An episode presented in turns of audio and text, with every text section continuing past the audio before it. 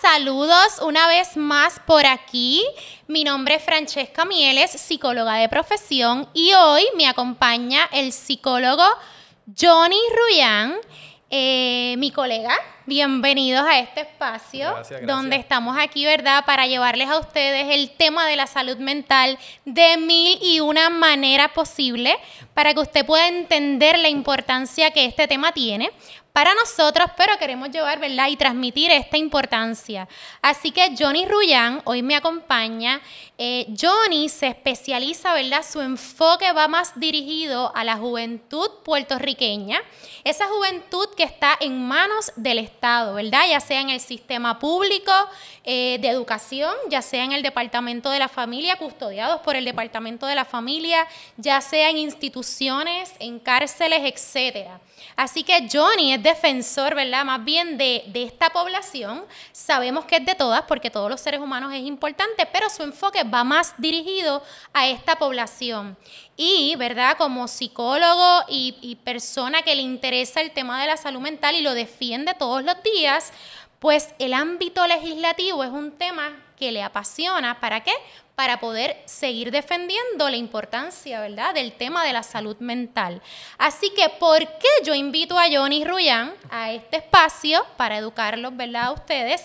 Y es porque últimamente hemos estado escuchando un tema bien popular que se ha, ¿verdad?, eh, hablado mucho en estos últimos días, y es este tema de las terapias de conversión. Yo no soy experta en el tema, pero lo importante es buscar, ¿verdad?, las personas que tienen un poquito más de conocimiento y más aún si es un tema de salud mental, pues ¿por qué no llevar, ¿verdad?, el mensaje y dirigirlos y educarlos correctamente para poder estar empapados de la situación en la que estamos atravesando, ¿verdad?, en la que está atravesando nuestro país, que es un poco mm, triste, pero estamos ahí. Así que hoy yo invito a Johnny para que podamos hablar un poquito más acerca de la terapia de conversión y una vez más explicarle a ustedes en arroz en habichuela qué es esto de la terapia de, la, de conversión, cómo está siendo postulado esto en el ámbito legislativo, en el Senado, cómo se está viendo esto en diferentes ¿verdad? plataformas, en diferentes grupos. Y para eso Johnny está aquí. Así que bienvenido Johnny, gracias por estar aquí. Gracias por decir que sí a mi espacio. Así que nada, el micrófono es tuyo. Eh, claro, honradísimo. Muchas gracias Francesca y saludo a todos los que nos están viendo. Definitivamente tenemos un problema apremiante en Puerto Rico donde el Estado, que se supone que siempre defienda el bienestar el bienestar de sus ciudadanos, en este caso la protección, la seguridad, la integridad y dignidad de sus menores, eh, tiene que ser ¿verdad? una prioridad y eso está en juego porque hay una práctica, ¿verdad? las conocidas mal llamadas terapias de conversión, que sin lugar a dudas perjudican mucho la vida de los que reciben esta terapia, por eso es que no se reconoce como una práctica ética eh, por toda, por, ¿verdad? por ninguna organización mundial seria de salud mental. Eh, así que aquí es muy importante que en Puerto Rico pues también reconozcamos cuál es ese riesgo y que nos aseguremos de que el Estado cumpla su rol de prohibir algo que hace daño a nuestros niños y niñas. Definitivamente, y para eso está Johnny, ¿verdad? Para avalanchados, abalanzados, como se diga la palabra, por nosotros y todos los que damos el espacio a este tipo, ¿verdad?, de, de educación, pues podamos llegar finalmente a lo que es, ¿verdad?, el defender nuestra profesión y el defender lo que es la salud mental de todos los ciudadanos. Así que vamos entonces a hablar un poquito, Johnny, de en qué consisten las terapias de, de conversión y por qué deben ser prohibidas legalmente. Sí, las terapias de conversión, de hecho, hay, una definición muy clara que, se incluye dentro de la, pieza legislativa, que la, la puedo leer a, continuación, y dice así. Aquella práctica o tratamiento provisto por una entidad o profesional licenciado o certificado para proveer servicios de salud mental que busca cambiar la orientación sexual, o identidad de género en un individuo. Incluye cualquier esfuerzo o tratamiento dirigido a cambiar el comportamiento corporal, expresiones o la orientación sexual de un individuo, así como eliminar o reducir atracciones románticas o sexuales o sentimientos hacia individuos del mismo género. y prosigue a definir un poco más en detalle, pero en esencia, con eso nos referimos a terapias de conversión. Y fíjate, Francesca, que no hizo mención de algo fuera de lo que es la práctica por parte de profesionales de salud mental, que creo que es importante que... Importante mencionar. porque muchas veces se puede confundir y pensar que se está hablando en términos generales de cualquier esfuerzo que puede realizar cualquier persona en cualquier sector de la sociedad. No, nos estamos refiriendo al campo del área de la salud mental. De salud mental que se rige por ciencia, que se rige por ética. Entonces estamos hablando aquí de una práctica que evidentemente, basada en evidencia, eh, eh, no es ética y no es efectiva, o sea que no, no tiene ningún sustento em, científico. No hay, ningún, este, no hay ninguna investigación que pruebe que es beneficioso para el recipiente. Y por lo que veo y mencionas, no está aprobada. Así que en efecto, profesionales de la salud mental entiendo, ¿verdad?, que no estamos autorizados a practicar este tipo de terapia de conversión que como bien mencionas y detallas, es como invalidar todas las emociones que puede sentir un ser humano en su proceso de encontrarse y de, identidad y todas las razones, ¿verdad? En ese momento expresada, yo completamente desvalido unos sentimientos y, y y doy por hecho otras cosas que no estoy respetando lo que es, ¿verdad?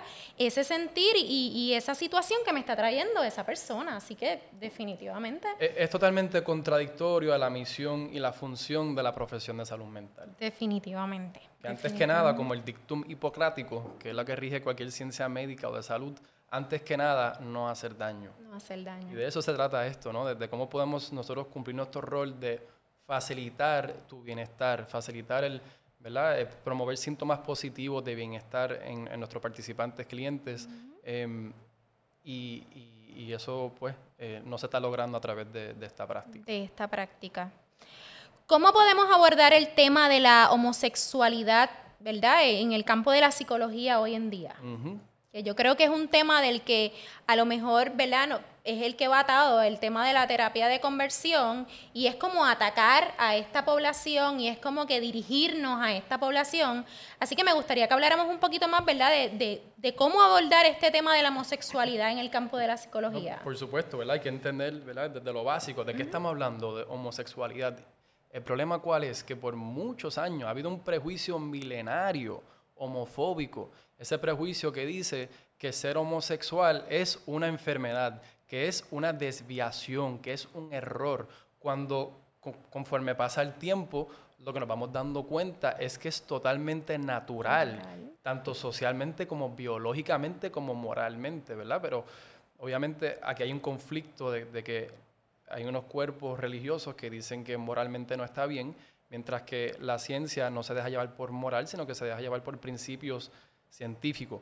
Pero lo que vamos es que la homosexualidad se ha ido reconociendo cada año más como algo normal, como algo saludable. Y estamos hablando de que, ¿verdad? Que, ha sido un proceso y que solo apenas en los últimos treinta y pico de años es que se ha ido legitimizando y oficializando como algo normal en, ¿verdad? en lo que son las grandes instituciones de salud mundiales. Aquí en Estados Unidos eh, fue apenas en, en el 1900 74 que por fin la Asociación Psiquiátrica Americana, que es quien diseña estos Diagnostic Statistical Manuals, los DSM, donde se sacan todos los códigos para diagnosticar. Fue apenas en el 74 que por fin se decidió descartar la homosexualidad como, como como una enfermedad mental y eso no se tradujo al DSM como tal impreso hasta el 1987. No estamos hablando ni siquiera de dos décadas, o sea que esto está recién. Entonces, ¿Casi mi edad? Casi. Casi mi edad. Ese fue el año que Joven, salió. jovencísimo. Jovencito. Y, y, si mira el resto del mundo, eh, no fue hasta el 1990 que, que la Organización Mundial de Salud reconoció esto por igual. 1994, hasta que Inglaterra, Inglaterra lo reconoce, 99 en Rusia y 2001 en China. O sea, que lamentablemente ¿verdad? ha tardado bastante en reconocer la normalidad de esto, pero cada día más se están haciendo pasos hacia el frente. Recientemente han salido estudios tanto de Harvard como de Stanford que están evidenciando el componente biológico, el componente hereditario, genético, como el factor primario en la razón, de, ser razón de ser de la homosexualidad. Así que, eh, ¿verdad? Es emocionante también ver cómo, cómo estamos avanzando, pero, pero hay que reconocer que, que es un proceso largo. Larguísimo, pero lo que toma tiempo, pero lo que yo entiendo que hay que reconocer en estos momentos es que la homosexualidad 2021 no es una enfermedad. No es un diagnóstico. Y por lo tanto, no se, no se puede tratar algo que no se considera enfermedad. Y eso fue lo que dijo el doctor, el psiquiatra doctor Franceschini, que fue el primer ponente en la vista pública para el PS de la 184, que es la, em, lo que mencionó. es, la, es la ley que se está buscando aprobar en el Senado que prohibiría la práctica de terapia de conversión por parte de profesionales de la, salud, mental, en Puerto Rico. Y algo bien importante que quiero añadir en cuanto a eso, contenido en esa ley está la calificación de esta práctica como maltrato. ¿Qué quiere decir? Que si se califica como maltrato, si yo conozco de un colega en el campo que lo está practicando, yo, yo entonces tengo base para denunciarlo y que, y que, le, y que pues, eh, que, que, evalúen su, su, licencia, que le hagan sanciones, ¿no? que, que, sea, que tenga que rendir cuentas, básicamente. Definitivamente, y eso es lo que se está buscando con prohibir la terapia de conversión, porque ahora mismo no hay una ley que estipula que esto es prohibido. No hay ninguna denuncia ante la Junta de, de Examinadora de Psicólogos en Puerto Rico que sea eh, o, de trabajadores sociales que tengan que ver con este tema porque no hay base, fundamento legal para denunciarlo. Y eso es lo que se tiene que, buscar para proteger lo que es nuestra, nuestra profesión, para que nosotros podamos proteger el bienestar, la seguridad de, la niña en Puerto Rico. Definitivamente. Y pues, ¿verdad? Ya hemos hablado un poquito, pero eh, ¿me puedes abordar un poco más en qué consiste esta ley ¿verdad? del Senado, la 184?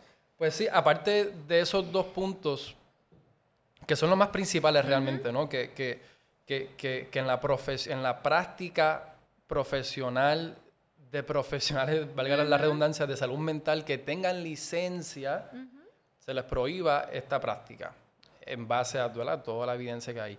Además de eso, que se, que se, que se clarifique que se cataloga como maltrato lo cual permite que se denuncie tanto a padres como profesionales que están incurriendo, ¿verdad? llevando a sus hijos a esta práctica por parte de, Y para que la gente entienda un poquito y a lo mejor el que no esté sumergido en este tema, que no haya tenido la oportunidad de ver noticias, ¿cuáles son los reclamos o las protestas que están haciendo grupos, ¿verdad? Frente al Capitolio, movimientos, etcétera. ¿Por qué, verdad? A que en que ellos se basan ¿verdad? Si, si en alguno, ¿verdad? Porque también hay que respetar todos los puntos de vista y aquí, ¿verdad? No estamos tratando de convencer a nadie, simplemente estamos protegiendo lo que es la salud mental del ser humano y pues ese, ese es nuestro rol. Pero también me gustaría conocer si tienes algún, ¿verdad? Si tienes conocimiento de cuáles son los reclamos que de los que se menciona de las personas que están a favor de la terapia de conversión. Pues mira, interesantemente, muchas veces va por la línea de lo que es la libertad de expresión. Y que, podría hasta parecer contradictorio, como que, ah, mira, el, sector o la comunidad LGBTT, LGBT está abogando porque se le permita la libertad de expresarse tal y como se sienten, pero nos están privando a nosotros de nosotros expresar y manifestar nuestra fe tal como nos lo dicta ah, eh, el contexto o, cualquier ¿verdad? concepción de, de Dios. Y en ese sentido, tienen razón, sin embargo, em, es interesante ver lo que ha pasado en Estados Unidos. Que el primer estado en prohibir las terapias de conversión fue California, luego creo que fue New Jersey y varios estados subsecuentemente.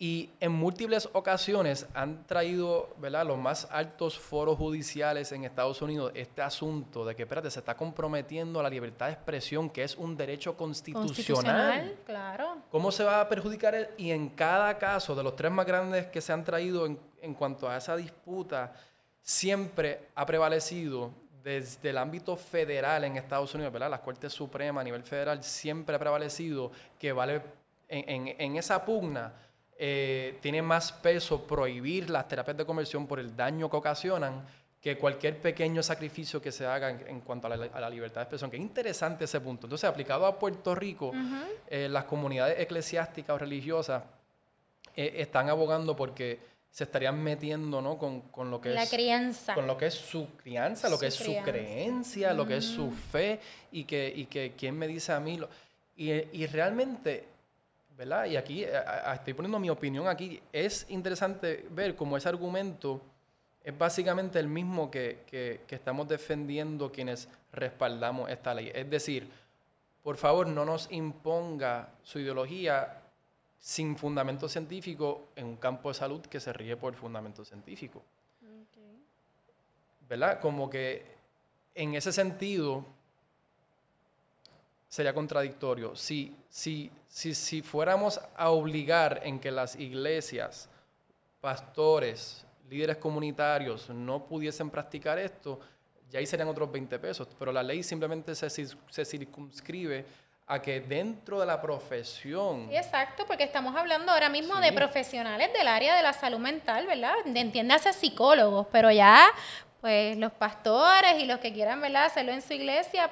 Técnicamente, según está en la ley, Técnicamente, eso, no, pues, se, eso no se toca. no se toca, Y los claro. mayores reclamos, contestando tu pregunta, porque yo estaba escuchando las vistas públicas y he escuchado am- ambos puntos de distintos, ¿verdad? distintos ponentes, de ponentes, y ese, muchas ese suele ser el, el punto más grande, el reclamo de que es que la ley dice cualquier esfuerzo, quiere decir que se están metiendo con lo que hacemos en nuestras iglesias, los- el trabajo pastoral, y la, la realidad es que no, y se ha aclarado, ¿verdad?, en, en estas vistas grabadas, que no, que se, se limita a lo que es la profesión de salud mental, ¿no?, de personas licenciadas. Definitivamente, pues porque son las personas autorizadas por el Estado, ¿verdad?, a trabajar en la salud mental de cualquier ser humano.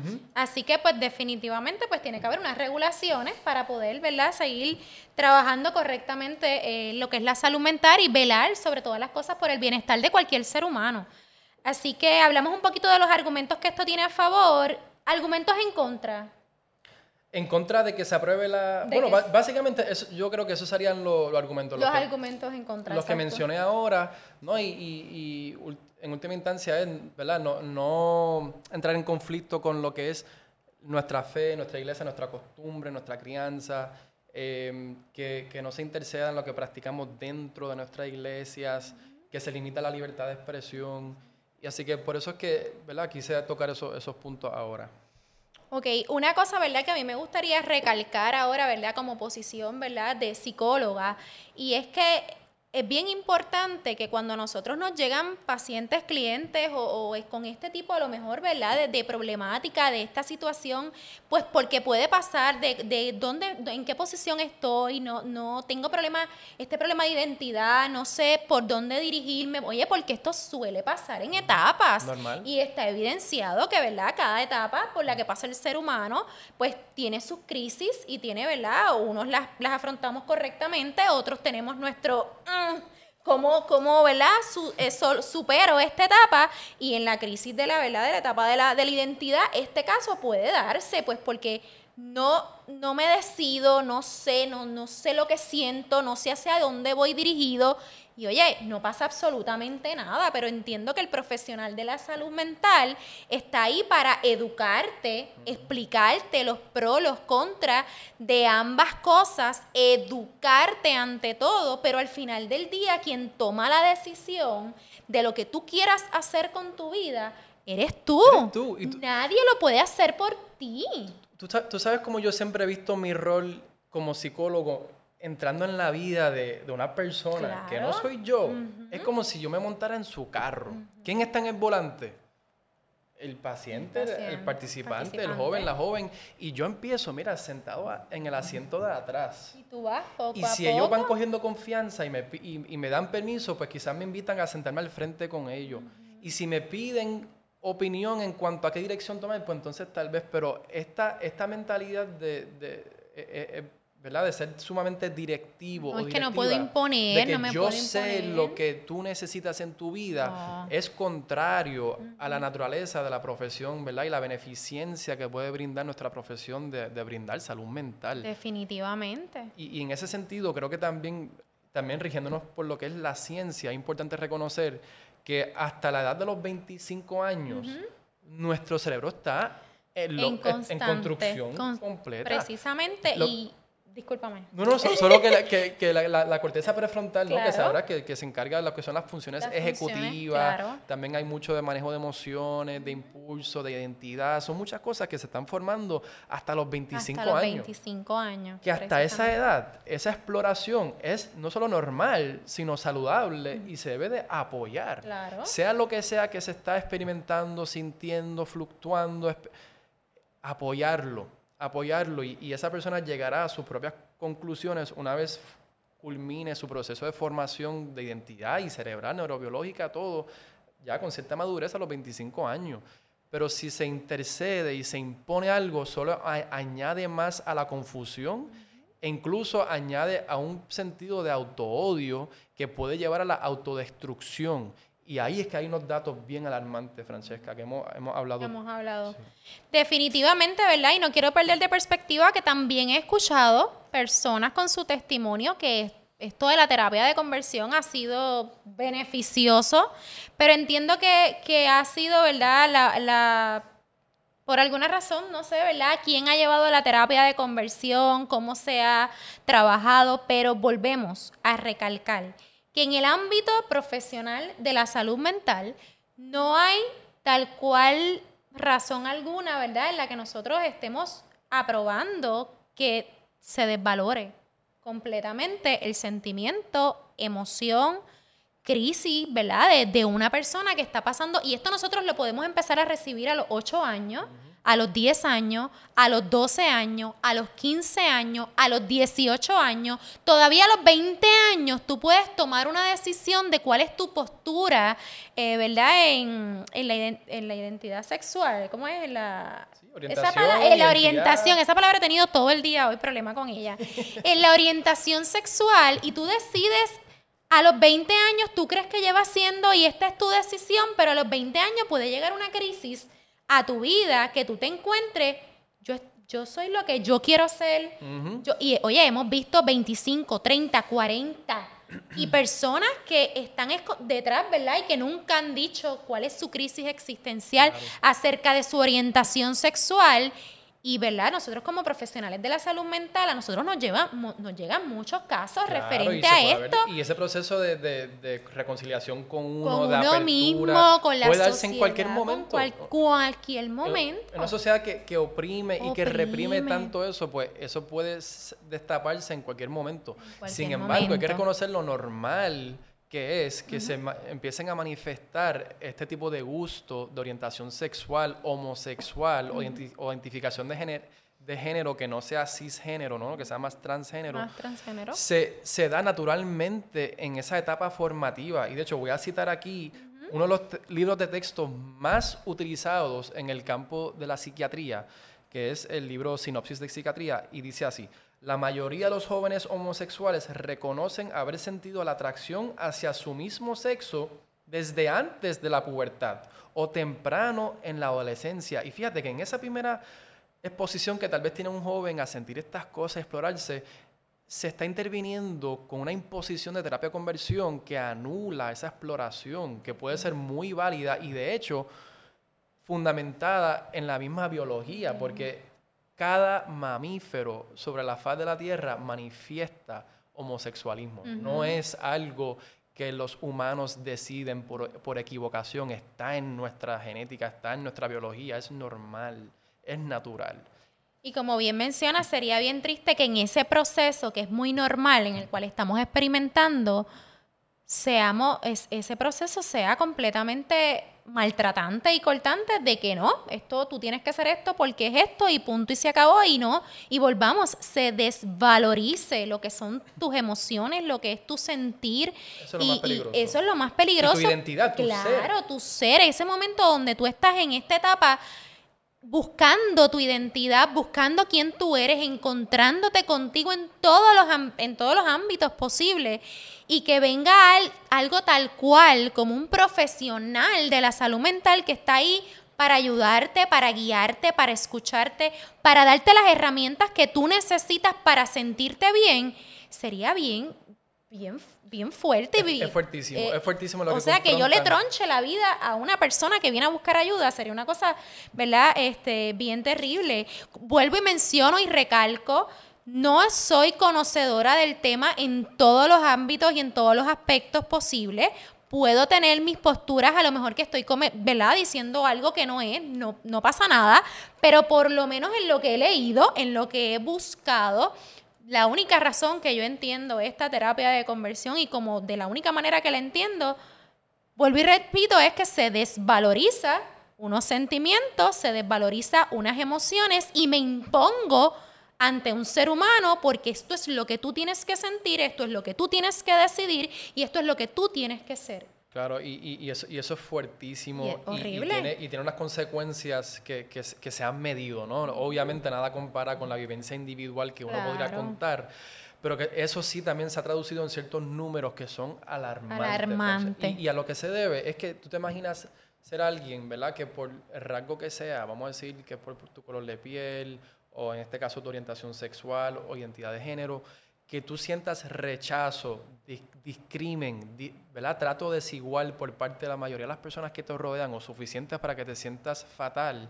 Es triste. Y, entonces, encima de eso, que estos son los factores de riesgo mayores, ¿verdad? Que pueden llevar a muchos de estos jóvenes a tomar la mala decisión de quitarse la vida, entre otros actos autodestructivos, ¿verdad? Que se le añada a eso la capa de que tu propia familia te trate de esta manera que un rol de autoridad en tu vida como un doctor, podría llegar a ser un pastor también, pero que ese rol de figuridad, de, poder y de, autoridad tampoco te acepte como tú eres y te rechace. Ese factor de rechazo es el factor que lleva muchas veces a esa desesperación, a ese auto-odio ya cimentado de una manera que muchas veces puede llevar a lo que son estas estadísticas. Y me parece que es bueno que las compartas, ¿verdad? Las estadísticas de los suicidios, que evidentemente son, eh, el riesgo es bien alto y entonces no nos damos cuenta de verdad las vidas que estamos impactando con este tipo de práctica.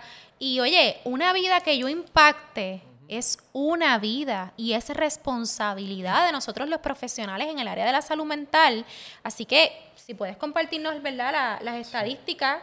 Pues claro que sí. Mira, esto, esto fue un estudio que se realizó en la revista y se publicó en la revista Pediatrics en el 2009 sobre jóvenes de la comunidad LGBT que reportaron haber sido rechazados, ¿verdad?, eh, en el ámbito familiar. Sintieron rechazo por parte de su familia.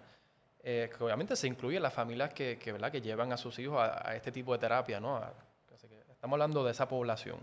Pues esos jóvenes que reportaron rechazo fueron 8.4 veces más propensos a intentos suicidas, 5.9 veces más propensos a altos niveles de depresión, 3.4 veces más propensos al uso de drogas ilegales y 3.4 veces más propensos a practicar relaciones sexuales sin condón, sin protección. Ese es el daño que se tiene que evitar.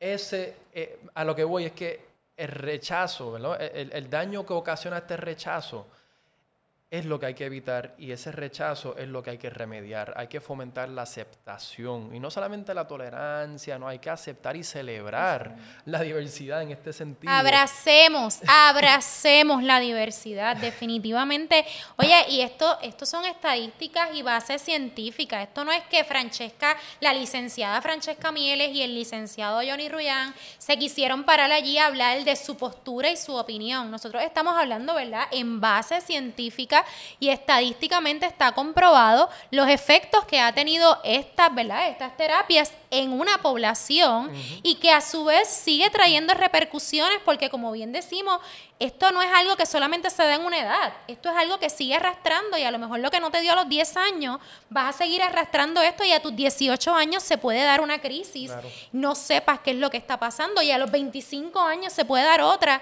y así sucesivamente, pero es bien triste que tengamos que estar cuestionándonos la orientación sexual de cada ser humano cuando estamos en el siglo 2021 y que ningún ser humano se debe sentir discriminado, eh, eh, juzgado, ¿verdad?, por su orientación sexual.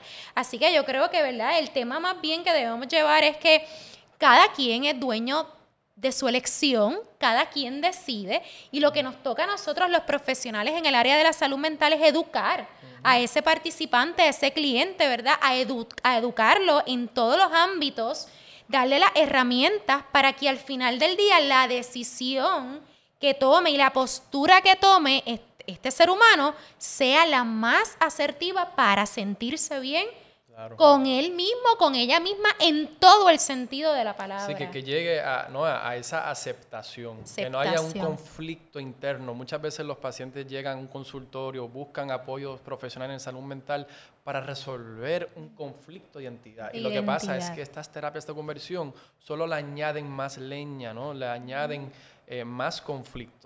Eh, agua, eh, lluvia sobre mojado. No, definitivamente sí. Debemos de estar en el lado de apoyar al desenlace de ese conflicto y a llegar a lo que sería la aceptación, sea lo que sea que, quiera aceptar Cualquiera que sea, porque si, como, ¿verdad, Francesca? Como hablamos hace un, ratito, si llega alguien a tu, a tu oficina pidiendo apoyo para estar en paz con, o, ¿verdad? con llegar a ser heterosexual, y, nace de lo de ella, ¿verdad? E, e, y hablábamos de que eso es algo que, si es lo que el paciente quiere, pues lo, apoyamos. Aquí, hay factores que no estamos imponiendo y añadiendo al rechazo ni añadiendo a la confusión. Al discrimen, a, que lo juzguen, ¿verdad? Y, vuelvo y repito, nuestro, nuestro rol como profesional de la salud mental siempre va a educar al participante, el paciente, ¿verdad? A que tome la decisión más adecuada para, para sentirse bien en todo el sentido de la palabra y vivir en bienestar y poder disfrutar de una buena salud mental, pero en todos los ámbitos, en el área profesional, en el área familiar. Usted no sabe la cantidad de personas que hoy en el 2021 a nosotros nos llegan que mi familia no me acepta, que no puedo ser como quien yo quiero ser frente a mi familia, precisamente, ¿verdad? Por las razones y las creencias que, que tengan, pero es bien triste que, que, las personas vengan con esto, todavía el día de hoy, que las personas vengan con este tipo de situaciones de una sociedad donde estamos en el 2021 y somos tan liberales y tan abiertos, pero creo que estamos siendo liberales y abiertos en temas que que verdaderamente no, no, ¿verdad? no es lo que realmente estamos buscando. Tenemos que ser más liberales y más abiertos en el tema de la empatía, en el tema de, de quiero ver bien al otro, en el tema de no juzgar, de no estar emitiendo juicios acerca de una orientación sexual, acerca de doctrinas, acerca de creencias sobre el otro ser humano. Tenemos que ser más liberales en ese tipo de temas, de no juzgar, de ser empáticos y de nosotros los profesionales de la salud mental poder dirigir adecuadamente y correctamente a toda aquella persona que busca de nosotros, ¿verdad? Y nos ve a nosotros como una figura de me va a ayudar. Así que yo creo que ese es el rol que tenemos todos. Y tú tienes un rol más grande porque yo para el ámbito legislativo todavía, antes, antes, antes decía que quería estar por ahí, pero ya no lo veo. Así que yo te voy a apoyar en todo lo que tú quieras decir por ahí para allá, pero yo creo que nos falta mucho necesitamos más personas como tú, Johnny, ¿verdad? Para que puedan. Tú, cada trinchera. Claro, claro, quien sepa si un día estoy allí con Johnny peleando por lo que, ¿verdad? Por lo que es nuestra profesión. Pero sin lugar a duda necesitamos, ¿verdad? Más profesionales, necesitamos educarnos más. Y una vez más, lo que siempre le digo y lo que siempre grito, ¿verdad?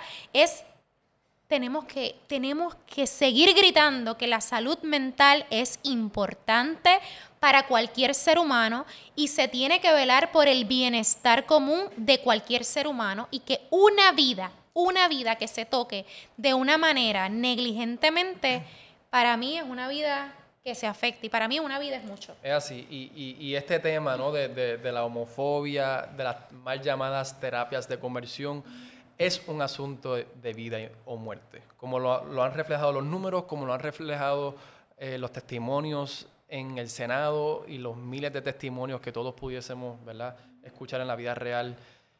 Y, cada vida vale, ¿no? O sea, un, número, un suicidio a raíz de eso es demasiado. Y por eso es que tenemos que ser vocales en cuanto a esto, seamos o no de la profesión. Nosotros que somos de la profesión creo que tenemos una, responsabilidad mayor, mayor, de defender la integridad y la beneficencia que se busca alcanzar mediante nuestra profesión. Así que te agradezco muchísimo por abrir este portal, este, este foro para hablar este tema, de proyectarlo y espero que todos los que nos estén y todas y todos que nos estén viendo eh, también repliquen ese mensaje que le nazca del corazón en cuanto a este tema, ¿verdad? que no se queden callados en momentos donde tal vez debería de ser vocal y, y desafiar este prejuicio milenario que ya es hora de que en Puerto Rico lo limpiemos. Definitivamente, ¿verdad? Y tenía mis, mis restricciones en cuanto al tema, pues porque no me gusta hablar de temas que no soy experta y no soy conocedora, pero sin lugar a duda, en, en lo poquito que pude, ¿verdad? En lo poquito que sé de la terapia de conversión, definitivamente se atenta contra la salud mental. Y pues nada, me, me parecía darle foro en mi espacio, ¿verdad? Para una persona, ¿verdad? Como tú, que puedes tener más estás más, ¿verdad?, enfocado en el tema, pues nos pudieras dar un poquito y volvemos. No somos expertos, a lo mejor no estamos allí en el Senado, no estamos, ¿verdad?, dando todos los días la lucha contra esto, pero definitivamente protegemos una postura en cuanto a los profesionales de la salud mental y, ¿verdad?, esto es algo bien general. Aquí no estamos discriminando con nadie ni poniéndonos en pelea, eh, perdóname, en pelea por quien acepta esto, ¿verdad? Cada quien tiene su postura, cada cual lo maneja, pero lo que sí es que si esto no va atado a respetar y a valorizar las emociones del ser humano, pues definitivamente yo no lo apoyo. Y nuestra, y nuestra profesión no la apoya. No la apoya ninguna, Quisiera expresar que la misma Asociación Americana de Psiquiatría ha expresado riesgos muy definidos que provoca eh, las, terapias de conversión, incluyendo depresión, ansiedad este, y suicidio. Y, y como mencioné al principio, cada organización mundial de salud mental seria rechaza. De hecho, APA no la rechaza, la Asociación de, de, Psiquiatría, la Asociación de Pediatría, la Asociación de Psicología en Puerto Rico. O sea, que realmente no es un asunto necesariamente de opinión. De opinión, sino es más bien general. De los principios rectores de lo que es nuestra, profesión, de salud mental. Afuera de la profesión se pueden practicar ciertas cosas, pero nuestra profesión se rige por un código de ética y por ciencia, y esto es antiético. Y más que nada, ¿no? Estamos velando por el bienestar de nuestra niñez, que, son los que están más vulnerabilizados por, por, esto. Definitivamente. Así que nada, Johnny, gracias un millón por la oportunidad. ¿Cómo te consiguen? Porque sé que, ¿verdad? Estás en muchos movimientos, llevas el tema de la salud mental, ¿verdad? En masas y, y estás bien enfocado en eso, así que a mí eso me encanta. Así que, ¿dónde te pueden seguir? ¿Dónde te pueden conseguir alguna duda respecto al tema? ¿Cómo te podemos conseguir en tus redes sociales? Eh, en Instagram me pueden conseguir arroba y o n y latina punto f r i t z un poco difícil. Ok, lo vamos a estar poniendo por aquí, así que lo van a poder ver, lo van a poder ver para que puedan seguirlo. Y en Facebook es más fácil, ahí es Johnny F. Ruyan, J-O-H-N-Y F de inicial. Más fácil. Y Ruyán. Lo vamos a estar poniendo por aquí. Saben que a mí me pueden conseguir como Francesca Miel, licenciada Francesca Mieles en Facebook, FM Psicóloga en Instagram, Francesca Miel en YouTube. Y no se pueden perder ir a mi podcast conectando con tu salud mental para que puedas escuchar esto. Si te aburre vernos, pues nos escucha en el tapón, cuando estés haciendo ¿verdad? algo que tú necesites educarte un poquito más, pues vas a conectando con tu salud mental y nos escuchas también en podcast. Una vez más agradecida con el espacio que le, que le dan al tema de la salud mental. Gracias, gracias, gracias por eso. No olviden poner su salud mental como prioridad. Cada vida vale y usted vale mucho. Así que valórese, ámese, cuídese y nos vemos hasta la próxima. Bye bye. Gracias Johnny, que estés bien. Bye.